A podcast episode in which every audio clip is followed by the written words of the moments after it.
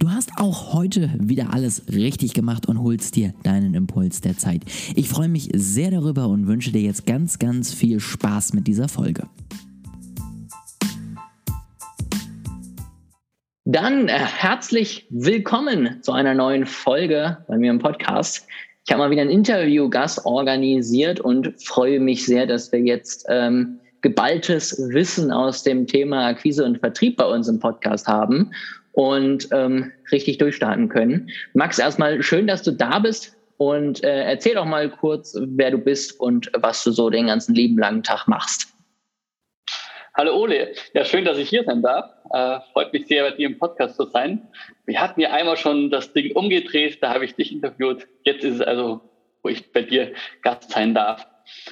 Ja, was mache ich den ganzen lieben Tag? Ähm, wir machen, Unternehmen, also wir machen Unternehmensberatung im Bereich Vertrieb. Das heißt, wir helfen Unternehmen, ihr Vertriebspotenzial zu heben und zu professionalisieren. Nicht auf der Grundlage, wo wir sagen, die zehn besten Tipps von den äh, letzten zehn Jahren an Vertriebstrainings und äh, Vertriebsaktivitäten, sondern es hat eine wissenschaftliche Grundlage, da ich ein zertifizierter Coach bin. Und die wissenschaftliche Grundlage ist durch viele Schulungen und Coachings auch aufgezeichnet worden durch mich und das Ganze in eine Art Mentoring-Programm gepackt, dass die Theorie in die Praxis umgesetzt wird. Das klingt sehr gut. Ähm, ich sag mal so, äh, die besten Tipps sind natürlich immer schön. Ähm, klingt immer so einfach, aber du sagst, es bringt nicht so viel. Ja, also die zehn besten Tipps, die funktionieren schon. Also es gibt schon Sachen, die man auf jeden Fall verwenden kann. Äh, so ein paar Anweisungen, wie man ähm, am Gatekeeper vorbeikommt, worauf man in der Verhandlung achten sollte, auf jeden Fall. Jedoch, was ich halt mitbekomme, ist gerade in dieser Beraterbranche ist, dass oft so Standard-Frosting oder Standard-Tipps weitergegeben werden, die aber nicht auf jeden Markt passen. Am Ende des Tages muss man ja dann doch das Produkt, den Markt, als auch den, äh, die Vertriebsperson als solches mit dem entsprechenden Charakter in Einklang bringen. Weil ich sage mal ganz einfach, du verkaufst anders als ich verkaufe und das will nichts bringen, wenn du versuchst zu verkaufen wie ich und umgekehrt da würden wir beide scheitern. Und ähm, das ist eben das Schlimme, was oft passiert, dass genau diese Tipps, die erlernt sind, auf gewisse Charaktertypen passen, auf gewisse Produkte passen und in gewisse Märkte, aber es wird nicht angepasst. Das ist eine. Und die andere Sache ist, äh, Vertriebscoaching gibt es auch ganz viele, gibt ganz viele Techniken von Spin, Harvard, QBS, äh, die ganze Palette voll aber da ist nicht immer alles gefragt. Also die, man kann Teile davon immer gut verwenden, aber nicht alle Teile äh, braucht man für seinen eigenen Vertrieb oder für das eigene Umfeld, in dem man agiert.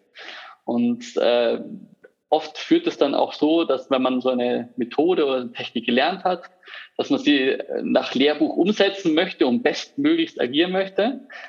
Leider führt das dann oft dazu, dass man dann eher äh, den Kunden verliert wenn man etwas anwendet, was nicht passend ist, als dass man das dann zum Erfolg führt, wo nur ein kleiner Unterschied oft ist. Genau. Ja, du, das habe ich auch bemerkt. Das merkt man gerade, wenn dann auch die Instagram-Vertriebler irgendwie scheinbar alle wieder eine Schulung bei einer Person hatten und man dann die nächsten ja. zehn Tage von jedem Typen denselben Text bekommt und sich denkt, du bist ganz anders als der davor. Du könntest, äh, keine Ahnung, viel cooler sein irgendwie, aber du schickst mir leider auch die richtigen selben Wortfetzen, die ich gerade schon bei zehn anderen gelesen habe.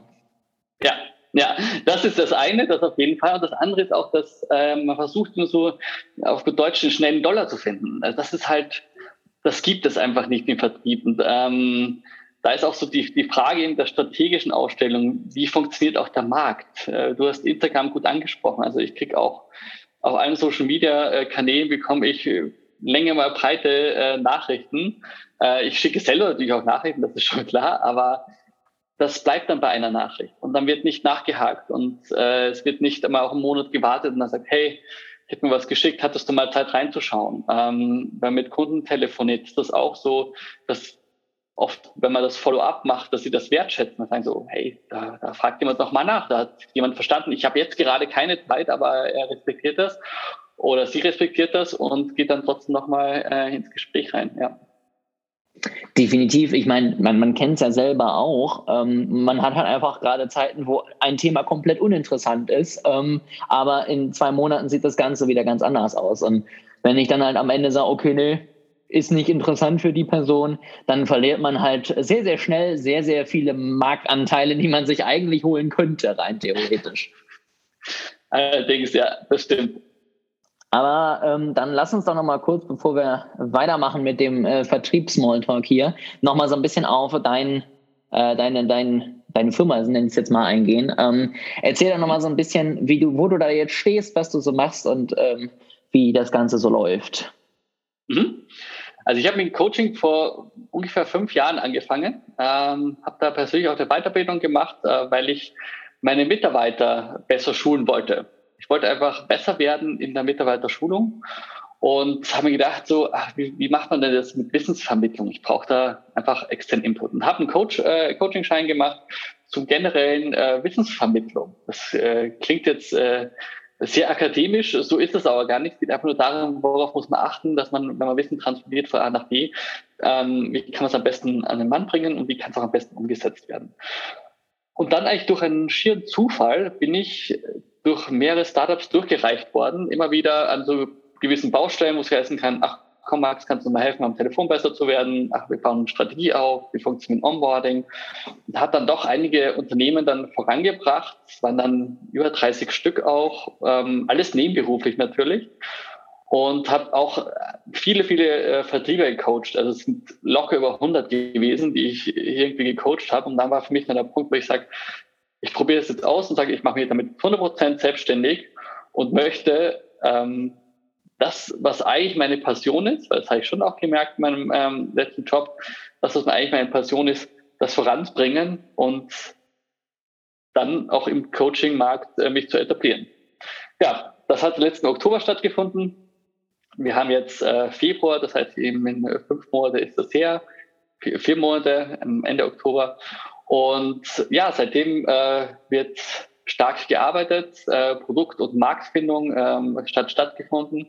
Jetzt kommen die ersten Kunden, die ersten Umsätze und natürlich auch äh, die ersten Coachings. Das freut mich sehr. Das glaube ich dir. Wie bist du denn da vorgegangen? Ähm, ich sag mal, man hat ja immer so eine Idee, möchte das gerne machen. Ähm, wie hast du am Ende herausgefunden, ob das Ganze jetzt auch wirklich sinnvoll ist oder nicht und ähm, ob du da eine Zielgruppe am Ende auch für findest oder nicht? Ja, ähm, ich sag mal so, das ist, glaube ich, jeder, der sich selbstständig macht oder ein Produkt entwickelt oder irgendwas in, in der Richtung macht, kennt das. Das ist auch ein bisschen eine Achterbahnfahrt. Also ich habe auf jeden Fall äh, durch die letzten fünf Jahre wusste ich natürlich, was der Markt braucht. Doch die Frage ist, wie bringe ich das in eine, eine Art Produkt hinein, dass ich nicht sozusagen individuelle Unterstützung mache, jedes Mal Sonderprojekte habe, sondern dass das wirklich ein Produkt ist, ähm, was skalierbar auch aufgebaut sein kann. Und ich habe ihn mit der IT gestartet. Äh, das war eine sehr rudimentäre Idee und je mehr ich sie verfeinert habe, desto mehr bin ich davon abgekommen und habe dann ähm, mich auch am Markt umgesehen. Ich habe viel Marktrecherche gemacht. Ich habe Probleminterviews äh, geführt. Ähm, ich habe äh, Stärke-Schwächen-Profile erstellt von, den, von der Konkurrenz ähm, und habe mich dann in einer Nische hineingepackt. Nische habe ich dort gefunden, wo ich festgestellt habe, dass es nichts gibt. Und das ist im Prinzip ein Gesamtkonzept. Das glaubt man gar nicht, aber im Vertrieb gibt es unglaublich viele Angebote für gewisse Baustellen. LinkedIn-Akquise, Telefonakquise, Verhandlung. Es gibt aber eigentlich nie, keinen Punkt, wo man sagt, man bietet etwas von A bis Z an und das personalisiert. Und das ist auch in diesen Probleminterviews rausgekommen, dass, die, dass der große Wunsch war, man möchte ein Coaching-Programm haben, was einen von Anfang bis Ende durchführt und was personalisiert ist. Ja, und dann habe ich das aufgegriffen und habe dann einen Testkunden gehabt, äh, zwei Testkunden gehabt, die ich das dann auch getestet habe, ähm, mit Feedback mir eingeholt und habe dann äh, das Produkt am Markt direkt getestet. Ja, so kam ich zu meiner Produktfindung. Aber ich glaube, es ging bei dir und, oder euch bei eurer äh, Gründung wahrscheinlich nicht anders, dass ihr auch am Anfang eine leichte Achterbahnfahrt hattet. Wir hatten eine leichte Achterbahnfahrt. Ähm, wir hatten vor allem auch am Anfang gar nicht so richtig den Plan, was wir jetzt genau machen wollen. Also wir hatten es gerade im Vorgespräch, ne, von wegen Berater gibt's ja jetzt nicht ganz so wenige. Und wir Nein. haben uns da am Anfang echt viel zu wenig Zeit für genommen, zu überlegen, warum denn jetzt zu uns kommen? Warum nicht zu den 700 anderen Leuten, die ähnlich drauf sind und genau dasselbe anbieten, so ungefähr? Und ähm, das mussten wir dann auch erst noch äh, lernen, ja, Schritt für Schritt auch einfach da anpassen. Wir sind tatsächlich am Start viel mehr direkt einfach in den Markt gelaufen und haben eher so ein bisschen Learning by Doing noch mehr gemacht. Ähm, aber gerade jetzt in letzter Zeit äh, habe ich auch gemerkt, dass äh, das so ein bisschen zumindest besser werden kann, wenn man das ein bisschen strukturierter angeht. Und seitdem arbeite ich auch gerne und viel einfach mit erstmal Interviews, einfach erstmal kennenlernen, wo ist am Ende der Schmerzpunkt, was ist das Problem, warum werden auch andere Lösungen am Markt eben nicht angenommen, was äh, hat man dafür Probleme mit und dann eben mit ein paar Testkunden das Ganze mal eben austesten, um einfach zu sehen, ähm, funktioniert das am Ende, bringt es auch die Ergebnisse und dann kann man halt einfach nach und nach das Ganze skalieren und schauen, ob man auch andere erreicht. Ähm, das ist jetzt der Weg, den ich auch immer wieder gehen würde. So und der auch tatsächlich dann doch noch ein bisschen, ich sag mal, eine kontrolliertere Achterbahn ist, als dieses, oh, wir rennen einfach mal los und gucken, was passiert. Ja, das stimmt allerdings, ja. Ja, also das, dieses einfach loslaufen, das war auch so mein, mein erster Gedanke, weil ich dann gesagt habe, okay, ach, hast du ja letzten fünf Jahre gemacht, kennst dich ja aus, weißt du, wie der Hase läuft. Äh, das ist korrekt. Also ich hätte auf jeden Fall sofort Aufträge annehmen können. Äh, ich habe von Anfang an aber gesagt, ich möchte mich spitzer positionieren und also ich habe keine Ahnung, wie viele Anfragen ich äh, abgelehnt habe, aber es waren äh, mehr als fünf, ja, mehr als sieben Anfragen auf jeden Fall, die ich definitiv abgelehnt habe, um eben zu sagen, nee, ich möchte eine spitze Positionierung haben und, und klar ein Produkt an den Markt gehen. Äh, das tut weh. Also das tut definitiv auch weh. Ja, es lohnt sich aber am Ende auch. Also wir haben es am Anfang nicht gemacht und Punkt eins ähm, merkt man dann auch in der Zusammenarbeit, dass es vielleicht auch gar nicht so optimal funktioniert, wie man es sich vielleicht denkt, einfach weil es nicht die Zielgruppe ist, die perfekt zu einem passt. Und was ich halt auch bei einigen dann gemerkt habe, gerade bei einigen Zielgruppen, es ist dann auch einfach nicht meins und es macht nicht Spaß, die Zusammenarbeit. Und ja. das ist, finde ich, das Schlimmste, was passieren kann. Ähm, klar, am Anfang will man das Geld, aber irgendwann merkt man, dass es halt doch besser ist, das Geld auch zu gewinnen, indem man auch Spaß dabei hat, weil sonst ist man sehr, sehr schnell fertig und sehr, sehr schnell, glaube ich, ausgebrannt, gerade wenn man selbstständig ist und dann nicht so ein bisschen kontrolliert, wo man unterwegs ist. Ja, nee, das, das stimmt auf jeden Fall. Ähm, das war auch bei mir der Punkt, wo ich gesagt habe, ich, ich lehne einige ab, weil ich nicht an dem, an, an, an den Punkt kommen möchte, die sagt so, ich arbeite jetzt an Projekten mit Leuten zusammen, wo ich sage, das macht für mich entweder keinen Sinn oder es macht mir keinen Spaß. Hat ja selbst auch so eine Vorstellung, wie, wie das äh, laufen soll. Und ähm, die andere Sache ist die, ich wollte nie an den Punkt kommen, wo ich sage, ich bin ein zusätzlicher Angestellter, wie so ein teurer Angestellter im Unternehmen, äh, das an, der an Projekten arbeitet. Da wollte ich einfach nicht hin. Das kann ich nachvollziehen, ja, das äh, verstehe ich. Dann lass uns doch nochmal so ein bisschen auf das Thema Vertrieb äh, rauskommen, sage ich mhm. mal. Ähm, was würdest du denn jetzt mal sagen, wenn ich jetzt den durchschnittlichen Podcast-Zuhörer hier habe, der, ich sag mal, nicht so vorankommt in seinem Vertrieb. Äh, Gibt es irgendeinen Punkt, den jeder irgendwie machen kann, um einfach zu sehen, dass es besser funktioniert oder was du auf jeden Fall jedem raten würdest? Ja, ähm, es gibt ein paar Sachen, die recht einfach sind. Die haben wenig mit Vertrieb zu tun, die haben mehr was mit Selbstbewusstsein zu tun. Das eine ist auf jeden Fall immer wieder rausgehen und in den Markt hineingehen und ähm, Kunden anrufen. Und wenn der eine Nein sagt, ähm, heißt das nicht, dass äh, der nächste auch Nein sagen muss. Und auch wenn die Reaktionen teilweise heftig sind, hat das mit einem persönlich nichts zu tun. Also diese ganz klare Trennung zwischen dem, was man macht und dem, wie der Kunde oder der Markt reagiert, das muss man auf jeden Fall um, umsetzen. Das ist das eine, was man auf jeden Fall macht. Und das zweite ist, sich selbst auch gut kennen und dementsprechend auch zu agieren. Also man sollte schon ehrlich zu sich, auch ehrlich zum Kunden sein. Ähm, ich kann das eigene Erfahrung sagen, ich habe die größten Erfolge gehabt, egal ob ich jetzt ähm, selbst angestellt war oder auch jetzt, wo ich äh, Selbstakquise mache, am schönsten ist es, wenn man ehrlich ist. Man hat das offenste Gespräch. Ähm, die Resonanz ist auch ähm, großteils positiv. Genau, und der Punkt ist, dass man, wenn man sich selbst gut kennt und wenn man äh, dementsprechend ehrlich ist, dass man auch ein ganz anderes äh, Gesprächsebene halt auch hat. Ansonsten, klar, es gibt ein paar Tipps, die man sagt, so nie ohne Follow-up rauszugehen, äh, immer einen nächsten Step zu vereinbaren. Ähm, das sind vielleicht für Leute, die gerade ein bisschen anfangen, ähm, äh, ganz wichtige Punkte, immer das Follow-up zu machen und nie ohne einen nächsten Schritt aus dem Gespräch rausgehen. Und hat mhm. man schönes Gespräch geführt, aber es ist, hat zu nichts geführt. Ja.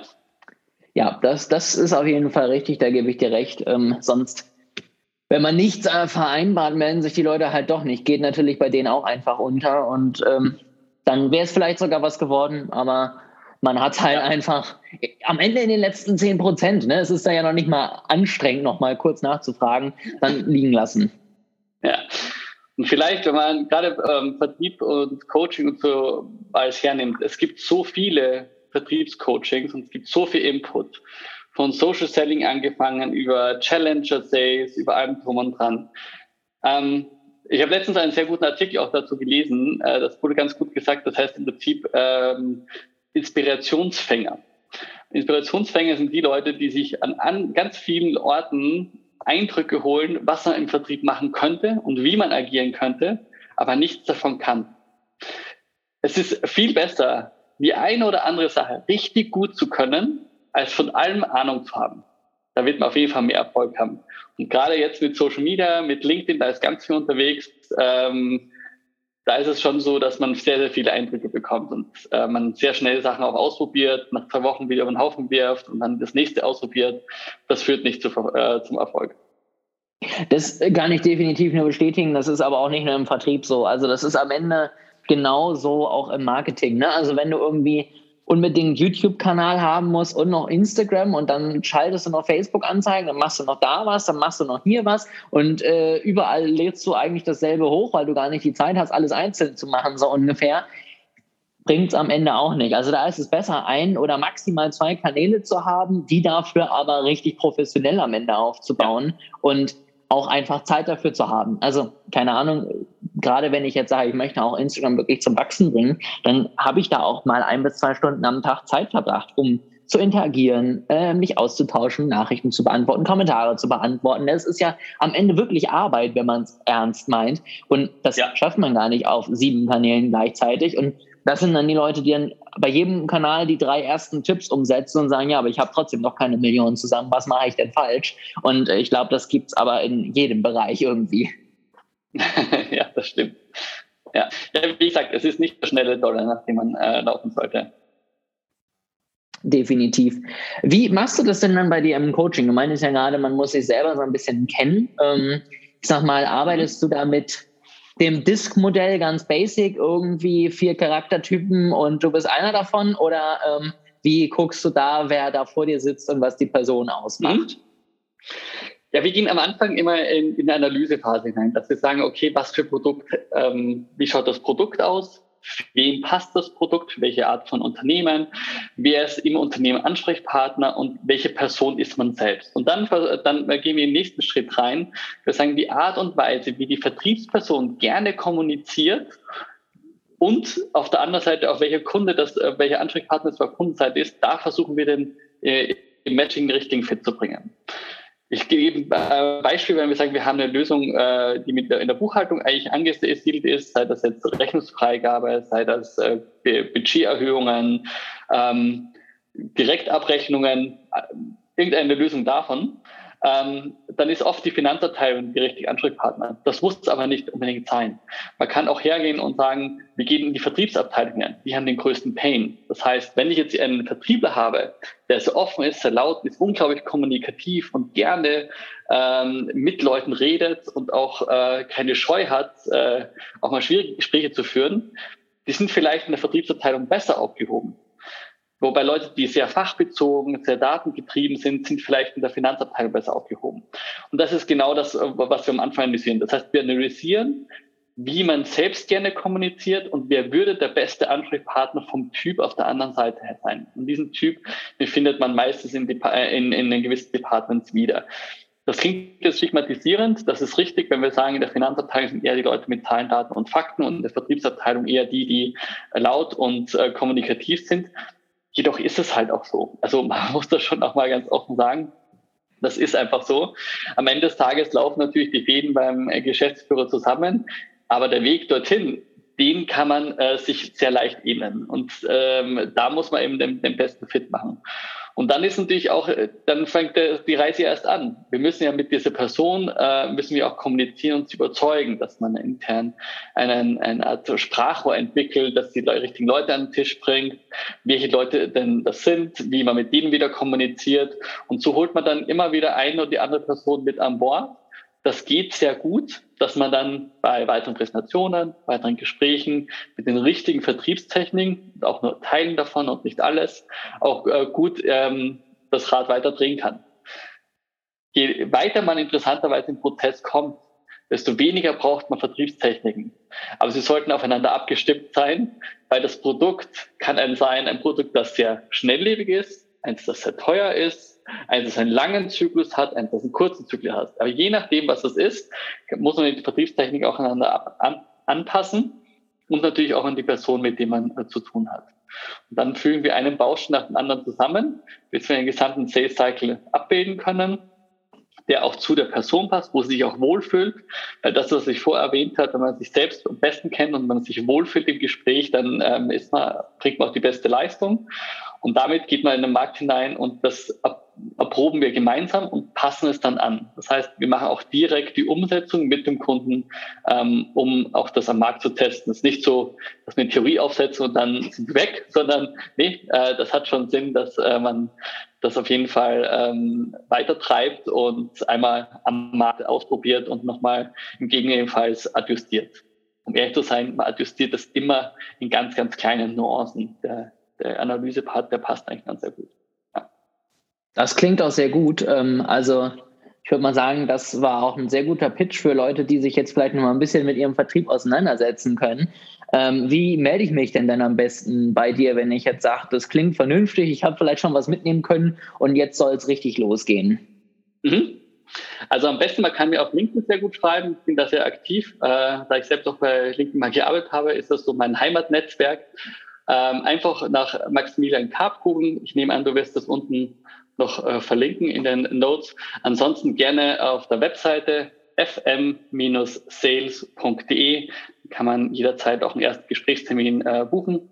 Genau, so erreicht mich am besten. Sehr gut, das klingt auch gut. Ähm, und jetzt nochmal zum Abschluss ein bisschen was leichteres. Wenn ich jetzt noch nicht bereit bin, und sag, ich bin eher so jemand, ich fange immer, will das immer selber machen. Ähm, gibt so ein, mhm. zwei Möglichkeiten, wie ich mich weiterbilden kann? Gibt es einen coolen Podcast? Gibt es irgendwelche Bücher, die du empfehlen kannst, YouTube-Kanäle, was auch immer, ähm, da, wo man sich jetzt nochmal so ein bisschen weiterführende Infos holen kann? Ja, also es gibt sehr viele äh, Bücher, die sehr gut sind. Ähm, es gibt auch YouTube-Channels, die sehr gut sind. Ich empfehle und tendiere immer zu englischsprachigen Vertriebstechniken und Vertriebsengineering, ähm, kommt eben ähm, aus, dem, aus dem amerikanischen Raum. Ich kann sehr stark Lee Salt äh, empfehlen. Das ist ein Autor, der tolle Bücher schreibt, der auch viel Erfahrung mitbringt. Ähm, ansonsten Antonio Inarino, äh, der ist auch sehr, sehr gut. Äh, es gibt wirklich einige, die, die das ähm, gut können. Wenn man sagt, man möchte selbst anfangen, man möchte äh, Kunden gewinnen, dann empfehle ich vielleicht das erste Buch Combo Prospecting ist ein sehr, sehr gutes Buch. Ähm, damit kann man auch schön starten. Sehr schön. Also jetzt hat, glaube ich, jeder irgendwas, um direkt loszulegen und was äh, mitzunehmen. Ähm, danke dir auf jeden Fall, dass du hier warst, dass du Zeit hattest für das Interview und ähm, sag mal so, den letzten Satz überlasse ich gerne dir. Sehr gut. Vielen Dank, dass ich da sein durfte und äh, ich freue mich auf das nächste Mal.